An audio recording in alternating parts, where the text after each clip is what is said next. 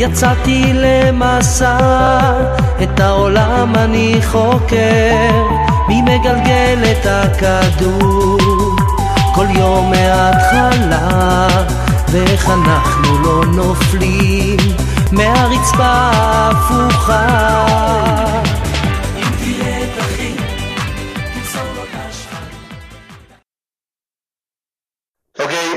noches a todos. Vamos a comenzar desde Hashem.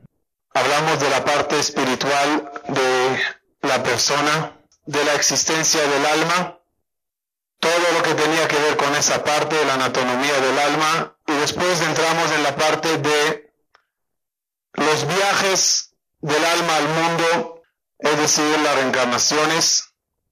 No tocamos la parte del alma cuando ya termina la vida y se eleva al mundo venidero. ¿Qué es el mundo venidero? Se lo dejaremos para otras oportunidades.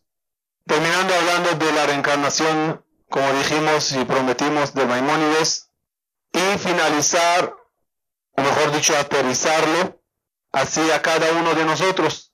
¿Quién soy yo que vine a reparar? Después que entendimos cómo funcionan las cosas, y hoy veremos otro ejemplo más, lo llevaremos a cabo. ¿Qué hace uno con los días, los años que le quedaron de vida, hasta 120 años para todos? ¿Cómo uno realmente repara y arregla? En las conferencias anteriores trajimos personajes de la Biblia y fuimos analizando cada uno de ellos en qué falló, cómo tuvo que regresar para reparar su falla. Hoy vamos a analizar la vida del Maimónides. Me imagino que ustedes leyeron libros o vieron eh, documentales que existen ya en hebreo, en español, sobre la vida del Rambam. Si queríamos resumir su vida, creo que es un personaje tan, tan importante en el judaísmo, tan pilar, a donde la vida de él es rara. Pero el Rambam sufrió muchísimo. Nacido en Córdoba, Tuve el honor de estar en la sinagoga del Rambam en Córdoba, incluso la calle, está escrito hasta ahora ahí, la calle de los judíos, y fue perseguido el Rambam de un lugar a otro. No tuve paz, no tuve tranquilidad, perseguido. Muchas personas querían su cabeza y él tenía que ir pasándose de país a país. Las desgracias que pasó el Rambam de verdad que son muy dolorosas, donde pierde en un corto lapso a su querido padre, esposa, eh, a ver si no me equivoco, el hijo, sus hijos, los dos hijos creo. Y si los dos hijos de él, esposa y los dos hijos murieron en una enfermedad.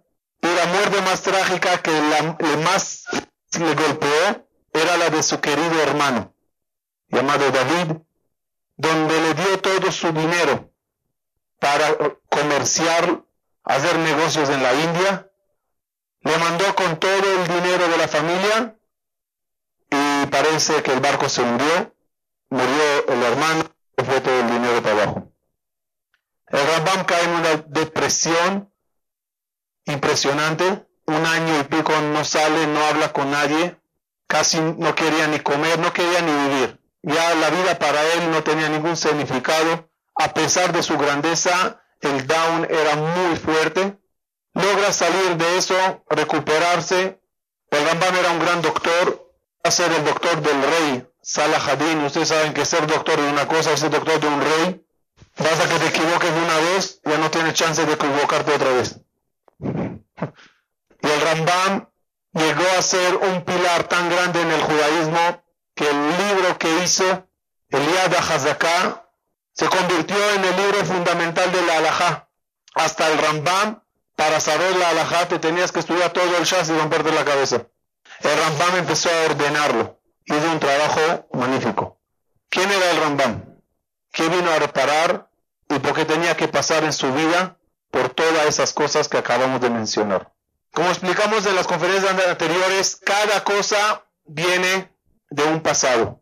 Uno viene al mundo ya con un plan que como preguntamos, ¿hay libre albedrío en la vida o no hay libre albedrío? ¿Existe libre albedrío o no? Hasta que te casas existe, después ya no. No sé si los conté, había una conferencia que el Jajam puso un anuncio, era solo para, para hombres, y puso un anuncio. Los que mandan en la casa, que se sienten a la derecha. Y los que las mujeres mandan en la casa, a la izquierda. Total que a la izquierda ya no cabía más nadie. O sea, todos a la izquierda. Pero había uno que se sentó a la derecha. Terminó el shiur y todos saltaron encima de él. Dime cómo lo haces. ¿Cómo lo haces? Cuéntanos el secreto. Dijo, no sé qué quiere, mi esposa me dijo que me siente aquí. El libre albedrío existe y no existe. Lo voy a explicar. No existe el libre albedrío en el punto que Dios te tiene que llevar a reparar lo que fallates. Te tiene que llevar hasta el punto que la vez pasada caítes y ahora tienes que llegar a esa situación. La vida está planeada de tal forma que tú llegues a esa situación. El libre albedrío, ¿a dónde empieza? Cuando ya llegaste a esa situación, si vuelves a pecar o no. ¿Vuelves a fallar o no? Eso está en tus manos. La bellísima historia del Rambam, y como ya muchos preguntando, ¿de dónde sacas todo lo que dices? Ok. Todo lo que estoy diciendo aparece en el libro del Maharama, mi pano, Rabbi Menachem Azariah, a donde escribió muchísimo sobre lo que es quién era quién, y en Seder Adorot se amplía mucho más. Yo creo que sepan, la historia del Rambam empieza con el primer rey del pueblo de Israel, el rey Shaul. Vamos a ver la historia del rey Shaul. Regresó en un personaje y después al Rambam y veremos todo cómo se estará cuadrando de una forma maravillosa. El pueblo Israel le dice al profeta Shaul, queremos un rey. Acá abajo le dice, elige a Shaul. Shaul es un rey bueno. Shaul toma el poder, era muy humilde, pero ustedes saben, cuando uno sube al poder, las cosas normalmente cambian. así, el poder cambia a la persona. Había un jaján que fue al sastre y le, le dijo, por favor, hazme un traje. Le dice el sastre, está bien, para tomarte las medidas tengo que, tengo que saber cuánto tiempo ya eres rabino. Dijo, ¿qué tiene que ver? Toma las medidas y hazme el traje. Si no, tengo que saber cuánto tiempo eres rabino. Pues explícame por qué. Se mira muy fácil. Al principio, cuando toman el puesto, todos caminan inclinaditos, así, con anabá. Entonces tengo que hacer el traje un poquito más largo atrás y más cortito adelante para que se vea derechito. Pero a medida que va pasando el tiempo se están estirando. Entonces lo tengo que hacer derechito. Entonces hay que saber cuánto tiempo. Cuando una persona toma el poder, ya las cosas cambian. ¿Cuánto tiempo duró Saúl en el reinado como buen rey? No mucho. Al poco tiempo se enfrenta a la guerra contra Goliat. Y en esa guerra contra Goliat grita, en vez que guerrearemos todos los eh, contra todos los Yehudim, vamos a hacer un duelo uno contra uno. Aquí estoy yo representando a los Pelishtim. Tráiganme a uno que los represente a ustedes. ¿A quién se refirió? Al rey Saúl. El rey Saúl se asustó, dijo, no, yo no me meto a esta guerra contra este Goliat. El que quiera guerrear contra Goliat, le voy a dar mucho dinero y a mi hija. Si es que regresa. si regresa y le gana a Goliat, todos los soldados tiemblan. No quiero. Mi hija, la princesa, y mucho dinero, riqueza, nadie quiere. En eso llega el rey David al campamento para traer comida a sus hermanos y ve a Goliat maldiciendo, diciendo barbaridades. Dice, ¿qué pasa aquí? ¿Por qué no se le mata a ese? Le dijeron, ¿tú estás dispuesto? Pues claro, ¿cuál es el problema? vamos. Le dijeron al rey Shaul, mira, aquí hay un voluntario. Shaul, cuando le vio a David, dijo, Jacito, se veía bien, lástima que regrese muerto. Le dijo, toma mi armadura. Ahora el rey Shaul era alto, bello, grande, y David todavía era jovencito. La armadura era mucho más grande que David. Dice la Torá, cuando pusieron la armadura sobre el rey David, se encogió, se le puso a la medida. Cuando el rey eso, dijo, oh, eso no me gusta. Eso es una mala señal para mí. Mi ropa, milagrosamente, le está quedando bien a este. David ve el ojo que le pone el rey. Dijo, si no muero de Goliat, muero del ojo de este. Entonces nos quitó, quitó la armadura. Quitó la armadura y fue así a guerra contra Goliat. Todos conocemos la historia. David Amelech Agara. No les conté que un gallego le dijo al amigo, la Biblia de los judíos es algo impresionante. ¿Qué Biblia tan bonita? Le dijo, sí, Manolo, claro, qué bonita. ¿Qué más te gustó? Dijo, me gustó la historia cómo David mató a Goliat. Dice, uh, sí, esta es la parte más bonita de toda la Biblia, sí, es verdad. Dice, ¿sabes lo que más me impactó? Cómo agarró la moto y atropelló a Goliat. Dice, ¿qué moto? Era con la onda. No importa la marca de la moto, si era Honda o esto, no importa. Ok, total, le la agarra la onda y le totafot ben Aineja, le, le, clava la, la, piedra y se muere Goliat. Ahora, ¿qué, ¿qué, tiene que hacer el rey Shaul? Cumplir con su palabra. Un problema con las hijas, la grande no quería, la chiquita no le pagó a David lo que prometió de dinero, le debía dinero y no se lo pagó. Pasa el tiempo, y el rey Shaul entra en depresión por celos y envidia. Y le traen a David para que sea eh, su animador. David le canta, David le baila, David le toca música, el arpa, para que se cure el rey Shaul. El rey Shaul en vez de, eh, en vez de apreciar lo que él, ¿sabe lo que es? trabaja enfrente de un rey? Es muy es temor. El rey Shaul en vez de alegrarse, intentó dos veces matarle a, Shaul, a David Amelech. Le agarró la lanza, la lanza, y se la tiró para atravesarle a, David, y milagrosamente se salvó. Después ya empezó persecuciones claras. El ejército de Israel, dirigido por el rey Shaul, abandonando los frentes con los pelisteos de otro frente, dirigidos a perseguir a David hasta matarle. Y David huyendo de un lugar a otro. Y el rey Shaul persiguiéndole a David. Un día el rey David pasó por una ciudad llamada Nob, la ciudad de muchos Koanim, y los dijo, denme el pan. Le dieron el pan. Deme la espada de Goliat, que yo le maté a Goliat, y traje aquí al Mishkan la espada como agradecimiento a Dios. Denme la espada que es mía. Le dieron la espada y siguió huyendo el rey David. Se enteró Shaul que los Koanim ayudaron a David, asesinó a todos los Koanim.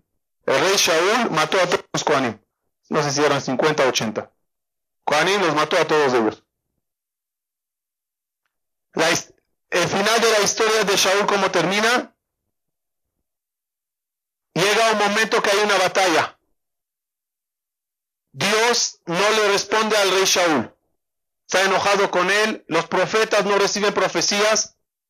Los, los Urim de Tumim, el pectoral, no funciona porque mató a los Kohanim.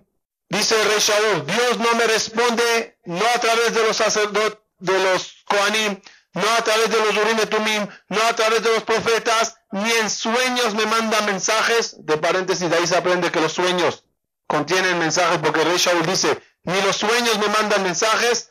¿Qué hace el rey por desesperación? Se va a una bruja, a una señora que convoca espíritus. Esas cosas son real. Lamentablemente, aquí en la comunidad también hay gente que van a mujeres como esas y aprovecho para decir que es un pecado gravísimo, muy, muy grave. Va el rey Shaul a esa señora, Balat O, y la dice, él estaba disfrazado, ella no sabía que es el rey Shaul, se disfrazó. Dijo, por favor, quiero que me convoques el espíritu del profeta Shemuel.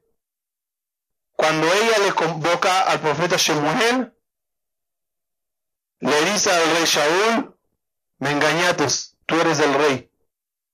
¿Cómo lo sabía? Porque el profeta Shemuel llegó con honor, parado, de pie, ante el, el rey que está delante. Ella entendió que es el rey. Total. Le dice el profeta Shemuel a Shaul, mañana tú y yo estaremos juntos. ¿Buena noticia o mala? ¿Buena o mala? Es como el doctor que dijo a uno, oye, te tengo una mala y una buena. Dijo, ok, empieza con la buena. Dijo, mira, según los análisis te quedaron dos semanas de vida. Esa es la buena, ¿cuál es la mala? Que ya van 12 días que te estoy buscando para decírtelo. Buena o mala la noticia, buena y mala. Es mala porque le está insinuando que mañana va a morir. Y es buena porque le está diciendo que él va a tener el honor de no ir al infierno y estar con él. Es decir, va a estar en Ganeden. En Ganeden ya puede pedir el permiso de regresar para reparar. Efectivamente, al día siguiente salen a la batalla y el rey Shaul ve que se están acercando muchos enemigos y le están cerrando. El rey Shaul vota, decide tomar una decisión muy, muy polémica, a donde él dice, no quiero que el enemigo me mate, mejor me suicidio. Le dice a su, a su ayudante, ¿cómo se dice? El Sancho Panza, ese, ¿cómo se llama? Ayudante. Le dice, por favor, clávame el cuchillo. Le dice, no, yo no lo hago. Yo no voy a matar. Entonces el rey Shaul se cae sobre su espada y se suicida. No, no muere, tiene otro y le termina de matar, había un acto de suicidio allá. Esa era la vida del rey Shaul. Si hacemos la lista de las fallas del rey Shaul, ¿qué tendremos? Uno. Uno. ¿Perdón? Eh, sí, pero eso se reparó después. Ok, uno causa a David huir de un lugar a otro. Le persigue. No le paga el dinero que le debe. Peca en ir a una mujer que convoca espíritus, que es algo que no se puede hacer. Asesina a Koanim, que es un pecado muy grave de quitar vida a los demás. Eh, se suicida. Uno, dos, tres, cuatro, cinco. Ok. Se suicida. Esas son las fallas del rey Shaul. ¿Qué tiene que hacer él para parar todo eso? Tiene que regresar. El rey Shaul tiene que regresar para reparar todo eso. Dicen Jajamín, dice Maramipano, regresa el rey Shaul. Ustedes, los que estudiaron Gemara de los hombres, conocieron en la Gemara el personaje, el Jajam llamado Shemuel, Rab y Shmuel. Shmuel vino a reparar, a empezar a reparar. Fíjense qué vida tenía Shemuel. Cuenta la Gemara, no estoy hablando del profeta Shemuel, un jajam que se llamaba Shemuel. Si ustedes ven, Shaul regresa como el jajam llamado Shemuel. Si quitamos la mem, son las mismas letras de Shaul. Después viene de la mem Moshe, que es Moshe, eh, Rambam. Fíjense que escena igualita. El papá de este jajam cuidaba el dinero de los huérfanos. Se murió sin decir a su hijo a dónde escondió el dinero. ¿Qué decían toda la comunidad sobre el jajam? Se robó el dinero. ¿A dónde está el dinero de los huérfanos? Tú no sé, mi papá no me lo dio. Anda, tu papá era muy ordenado. Seguro te lo dijo y tú te lo quedaste. Y Shemuel sufría mucho.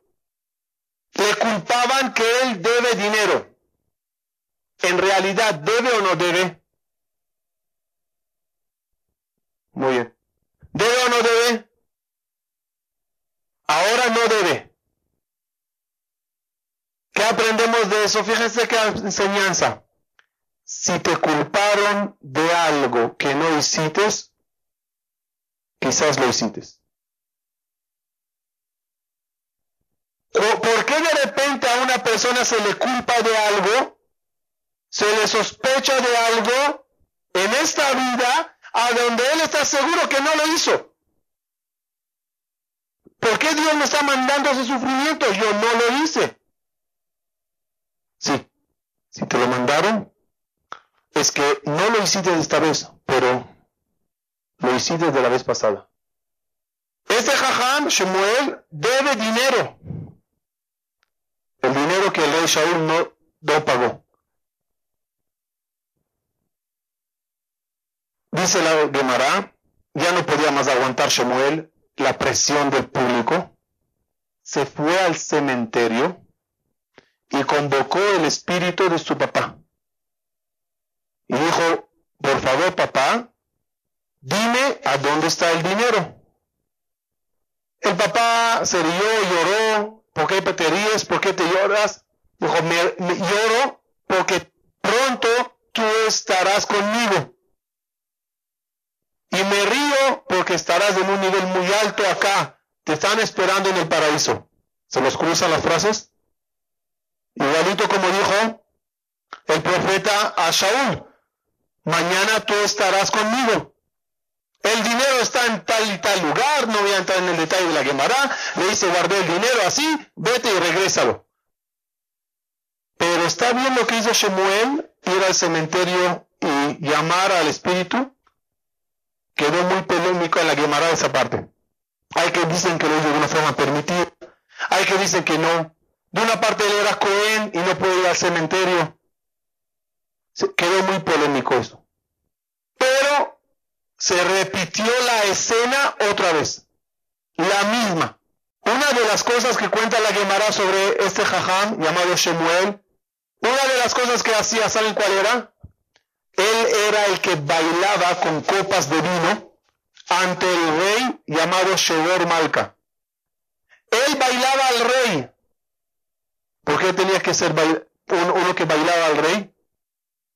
Porque él no apreciaba lo que David hacía para curarle a él, para alegrarle a él.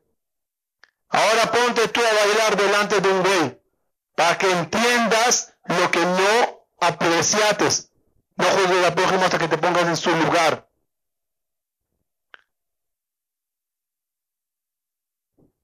Uno de los grandes doctores mencionados de la Gemara era este Jajam Shemuel.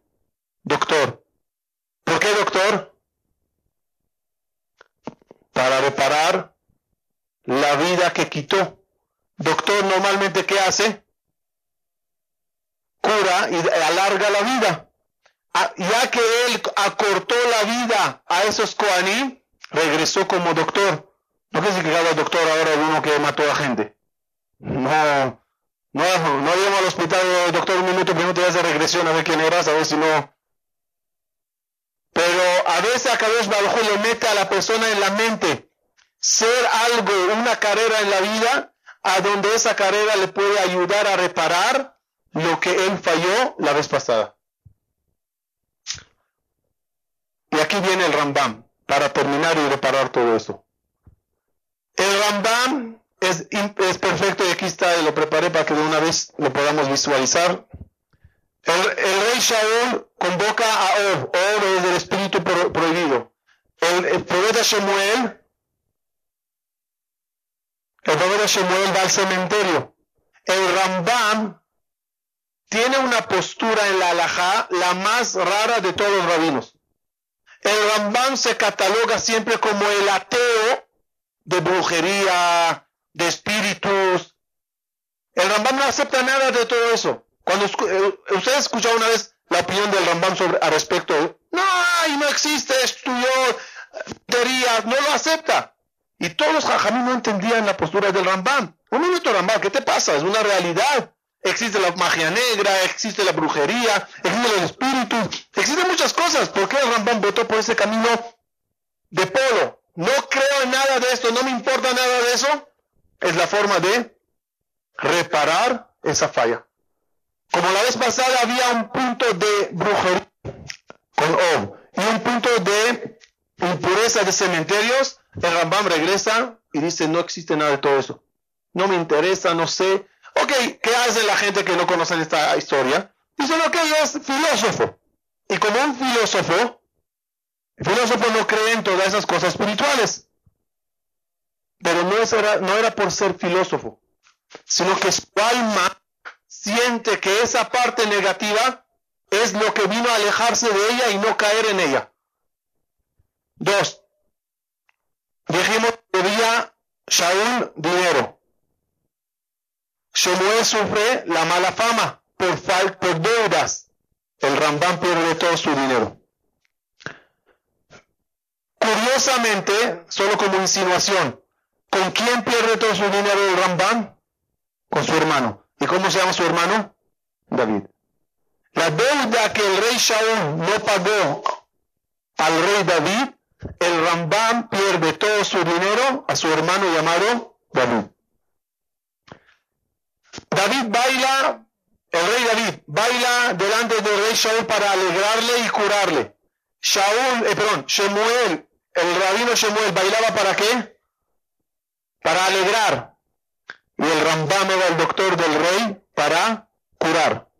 Es decir, a él le bailaron, a él le querían curar y él pagaba mal, intentando matar al que lo quiera hacérselo. Regresa una vez como uno que alegra al rey y otra vez como uno que es doctor de rey. Y doctor en general, salvando vidas. ¿Por qué el Rambam tenía que ser un gran doctor? Para reparar la parte de la, matanza de todo no iracuano. Él como doctor, él, relata, el trabajo de doctor que él tenía era impresionante. Tenía que caminar todos los días desde su casa hasta, era Cairo, pero tenía otro nombre antiguamente, se me escapó. Tenía que caminar y todo el camino, gente, fila de gente, gente parada. Y él caminando con el burro, parando, checando a uno, checando a otro, toma esta medicina, haz esto. La noche de regreso, toda la gente, ¿cómo le fue el día? Mira, me ayudó, no me ayudó, me sigue doliendo, está más grave, ya estoy mejor. Llegaba al palacio, doctor de quién era? Del rey, pero no era solo del rey, dice el Rambam. Venía el ministro, traía a su hermano, traía a su padre, traía a su Espíritu Santo, traía a todos. Y el Rambam tiene que curar a uno y a otro y a otro y a otro. Yo cuando leía la historia del Rambam decía, ¿cuándo se sentó a estudiar? ¿Cuándo se sentó a escribir? ¿Qué clase de vida tenía? Y lo más interesante, como fue él el perseguidor de David, ¿qué clase tenía el Rambam? ¿Qué clase de vida tenía el Rambam? Perseguido. Lo que él hizo, ahora él lo está sufriendo. Ahora él lo está pagando. A veces uno paga en vida lo que él hizo a otro. Y huye, y se escapa, y se escapa. El Rambam reparó, vuelvo un minuto para atrás, reparó tantas vidas y salvó tantas vidas como doctor y no solo como doctor. Ustedes saben que la comunidad de Yemen, que está más al sur de Egipto, sufrió muchísimo con eh, decretos muy duros contra ellos. Querían que se, que se conviertan al Islam, si no los matarían, los votarían, problema. ¿Qué hicieron los judíos de Yemen? Mandaron una carta al Rambam pidiéndole ayuda. El Rambam fue al rey Salahadin y le dijo, te salvé, te curé. Lo único que, que quiero es que me salves a mis hermanos en Yemen. ¿Tienes influencia allá? Por favor, sálvalos que no los pase nada. El rey, por el cariño que tenía al Rambam, eliminó ese decreto. ¿Saben cómo respondieron la gente de Yemen con el Rambam? Es muy interesante. La gente del Yemen incluyeron en el Kadish una frase. Bejayejón, Ubiomejón, Ujaye de Rabbi Moshe Bar Maimón, agregaron dentro del Kadish que la Geula venga en nuestros días, en los días de ustedes, en los días de Rabbi, eh, Moshe Bar Maimón. Parte del rezo de Kadish se metió allá una frase del Maimónides, hasta que falleció y entonces lo quitaron de vuelta. Toda la vida de los judíos de Yemen se, atribuye al, a Rambam. Quitó vidas, salvó vidas. Y lo más interesante, y se cierra así el capítulo del Rambam, él, el rey Shaul termina su vida como, ¿cómo terminó el rey Shaul su vida? Suicidándose, ¿no? Había un gallego que quería suicidarse. Entra su amigo y le ve amarrando la cuerda aquí. Dice, ¿qué haces? Dice, nada, me suicido. Está bien, pero amáralo aquí. Si está loco, lo intenté, casi me ahogo. El rey Shaul termina su vida suicidándose. El Rambam, el Rambam, cuando cayó en su gran depresión por perder a su familia, a su hermano, a todo, cayó en una depresión tan grande que estaba a punto de desear ya la muerte. Muchas personas, no, no todos, muchas personas, muchas, algunas, para que no lo tomen así muy fuerte, algunas personas que vienen al mundo con una tendencia de suicidarse. ¿Conocen a esa persona? Que cada problema ya ve la ventana, cada cosa ya, ya, ya, ya me tiro. Gente que tiene una tendencia, yo una vez hablé con un señor que tiene un problema y él me aclaró antes de que hablé con él, me dijo, eh, eh, yo tengo un problema en la vida, todos los días pienso suicidarme desde soy que chiquito, tengo dinero, tengo salud, tengo todo, pero cada, momento a ver si me, hago algo, a ver si me digo, me dejo solamente tranquilízate que yo me vaya, ¿ok? No haga nada ahora cuando estoy aquí. Normalmente ese tipo de personas son personas que lo hicieron la vez pasada. Y vienen al mundo para no hacerlo. Entonces, ¿qué tipo de vida tiene que pasar? Una vida que le va a llevar a una situación que deseará hacerlo. Y esta vez no lo va a hacer. Y eso es lo que le pasó al Rambam. El Rambam tuvo una clase de vida que le lleva hasta un punto de decir ya. Ya no sirve para nada mi vida. Y luego aleno cuando uno cae en depresión, ya pierde la cabeza, pierde la lógica. Pero ahí se tiene que esforzar y decir, no lo hago, como lo hizo el Rambam. Y de ahí se levantó otra vez y uh, lo que hizo el Rambam, lo que hizo Rambam, los grandes niveles que alcanzó era impresionante. Como conté una vez, ustedes saben que Rambam se convirtió en tan famoso tan famoso en el mundo que mandaron de Israel a investigar quién es ese Rambam. Mandaron a un jajam.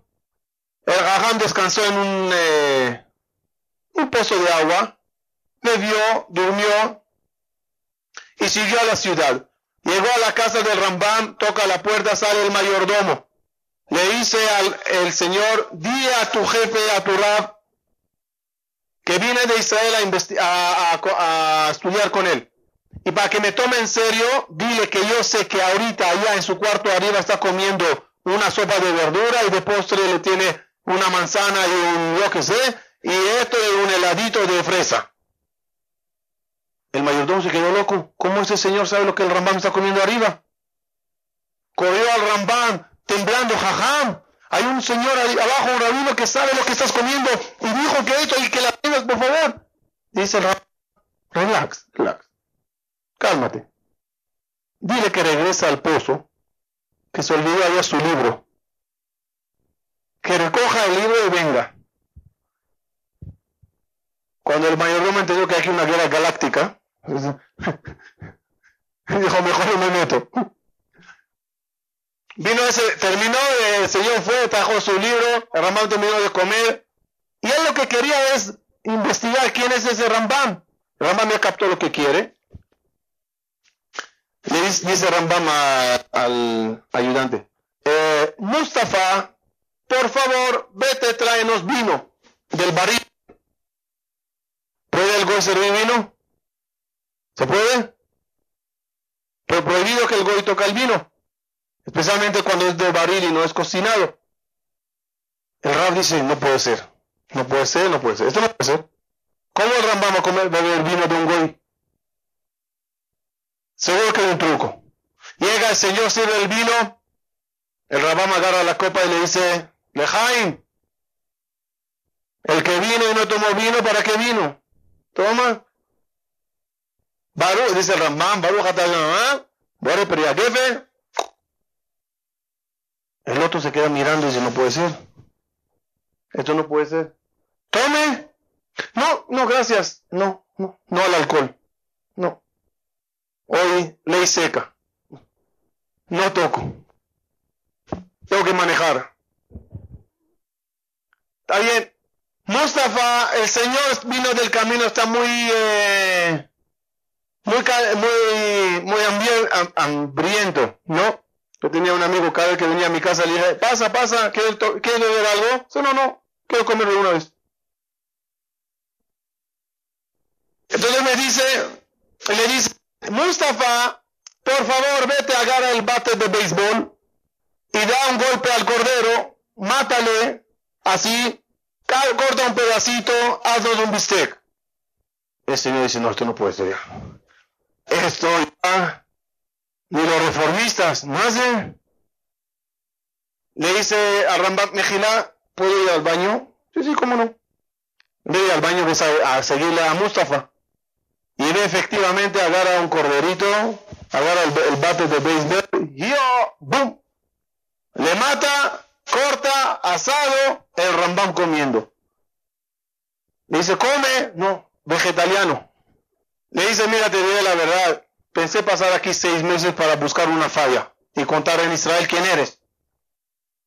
Con una hora que estoy aquí, basta y sobra. Le dice el Rambam, hermano querido, la Mishnah Birkabo dice, hay que juzgar a cada persona para bien. porque eres mal pensativo? Mustafa es un judío. Es convertido. El nombre le quedó Mustafa. Le llamo Moshe, no responde. Te Mustafa ya. Si está bien, está bien. Ok, ok. Con el vino lo entendí. Y el bate de béisbol lo vi con, con mis ojos. Dice, ¿y usted es jajam? ¿No conoce el alajá? Una alajá, a mí me pasó eso, una vez maté a un cordero. O sea, cuando se mata a una vaca o, y hay dentro del vientre un poquito, el becero cuando sale y vive 8, 10, lo que viva, no hay que hacerle shejitá. La shejitá que se hizo a la mamá cuando estaba le incluye a él. Cuando él crezca, le puedes matar con un tiro, como quieras, o a peiscos, como quieras. Pero de una forma, está, está libre de Shejitá. Eso se llama Ben Pekua. Ben Pekua es un hijo de alguien que estaba en el vientre cuando se hizo Shejitá a la mamá.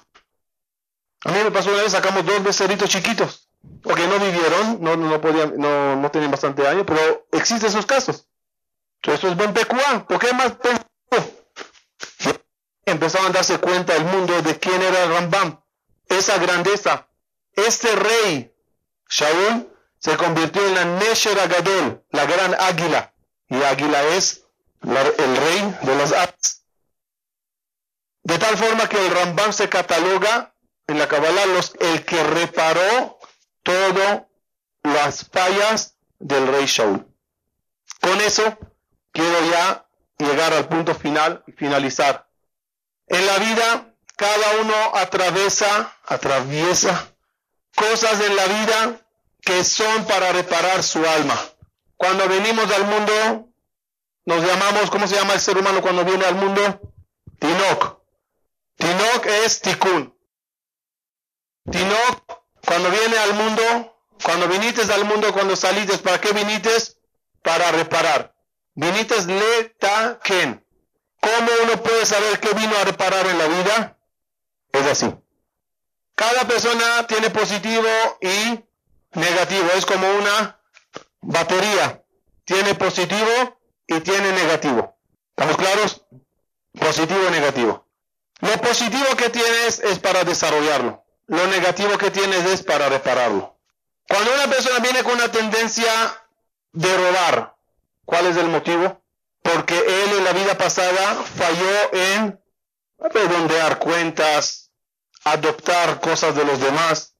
Esas personas cuando viene al mundo tiene que arreglarlo. Si viene desde antemano con cualidades que no quiere tocar el dinero de nadie no sirve. Tiene que tener la misma falla que tuvo la vez pasada y esta vez no caer. Sea en dinero, sea en maldad, sea en matar, sea en cualquier cosa que uno sienta que tiene una inclinación hacia esa prohibición de la Torah. Ustedes, los que son padres, madres, especialmente madres, cuando observamos a nuestros hijos, desde chiquitos, son diferentes unos a los otros, ¿Es por nuestra educación que lo estamos dando bien o mal? No. ¿Por qué no? Porque yo soy el mismo padre y doy la misma educación a todos. ¿Por qué son tan distintos uno del otro? A veces hay hijos, hermanos, que no parecen ni vecinos. Cada uno otras cualidades. Uno es muy travieso, otro muy calladito, uno le gusta así, el otro le gusta así.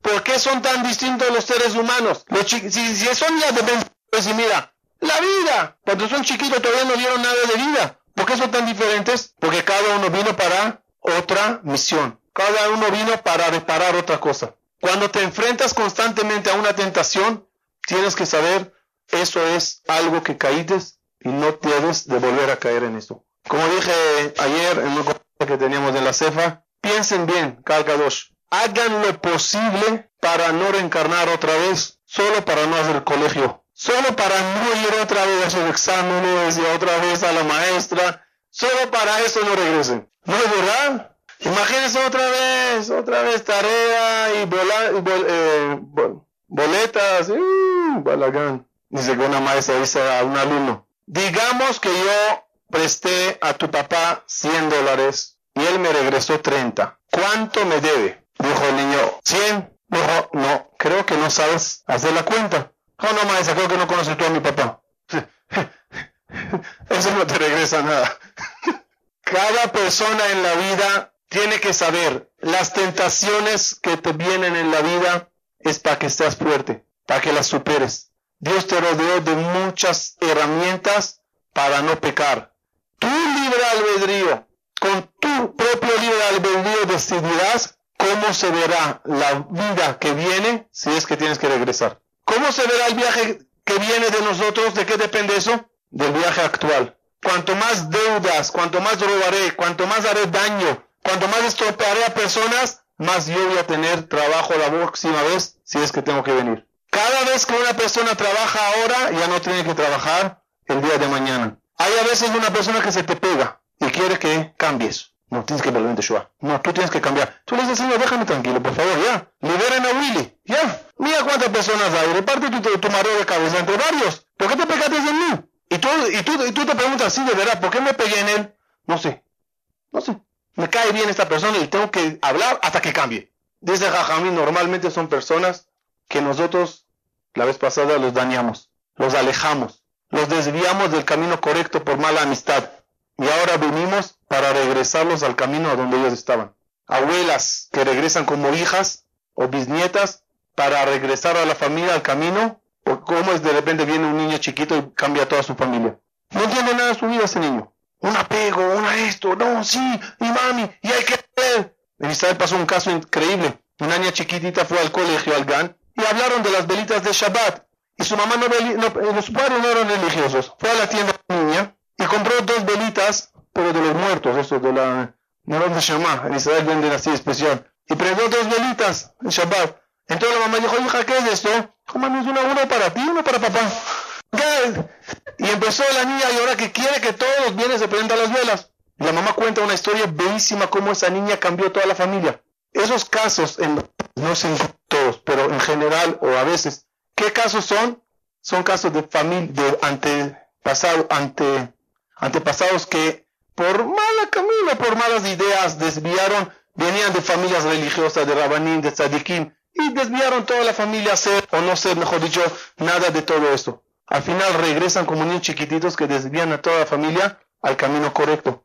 Toda la vida de nosotros es reparar. Dichoso el que lo entiende cuando está a tiempo, con larga vida de aquí hasta 120 años, tiempo bastante para ir reparando. y no entenderlo cuando ya terminó el viaje y ver el resultado del examen. Sí hice, sí bien, no bien, esto no, esto sí, aquí volviste a fallar, aquí agregaste algo que no estaba la vez pasada. ¿Para qué entenderlo tarde?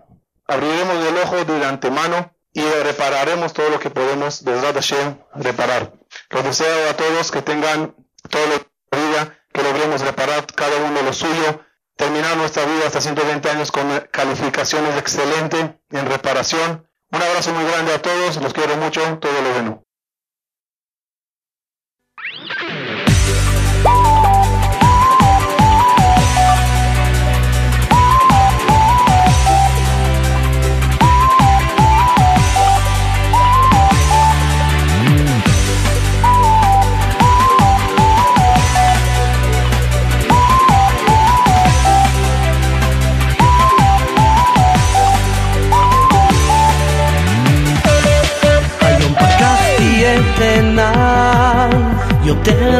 אוותר יצאתי למסע, את העולם אני חוקר, מי מגלגל את הכדור? כל יום מההתחלה, ואיך אנחנו לא נופלים מהרצפה ההפוכה.